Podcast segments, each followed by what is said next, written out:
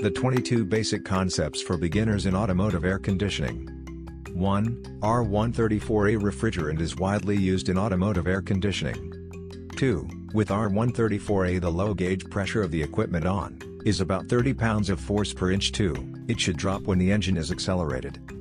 3. With R134A the equipment's high gauge pressure is close to 200 pounds of force per inch 2, it should increase when the engine is accelerated.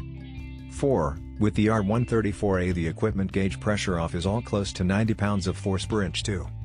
5. When turning on the air conditioner, voltage is sent to a coil located in the compressor, joining and rotating the internal mechanism along with the outer pulley. 6. They mainly have a drying filter, it can be located at the condenser outlet, or in another case before the compressor inlet. 7. The drying filter must be changed once the system is opened. 8. The filter before the compressor, also serves as a liquid refrigerant trap. 9. There are three types of expansion valves, calibrated orifice, bulb thermostatic, and block. The calibrated orifice valve is observed by having a filter before the compressor. 10. The POA valve is in charge of regulating the refrigerant flow, to prevent the compressor from turning on and off constantly.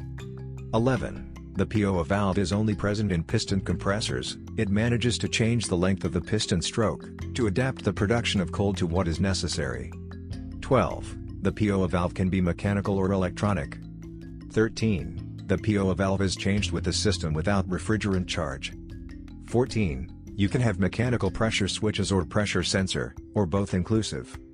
15. You can have mechanical thermostats or electronic sensors. 16. The oil used in automotive air conditioning is polyalkylene glycol, PAG. 17. Never leave polyalkylene glycol, PAG oil exposed to the environment. 18. Values of 5 volts in the circuit, involves an electronic control. 19. The temperature sensors are thermistors mostly of the NTC type. 20.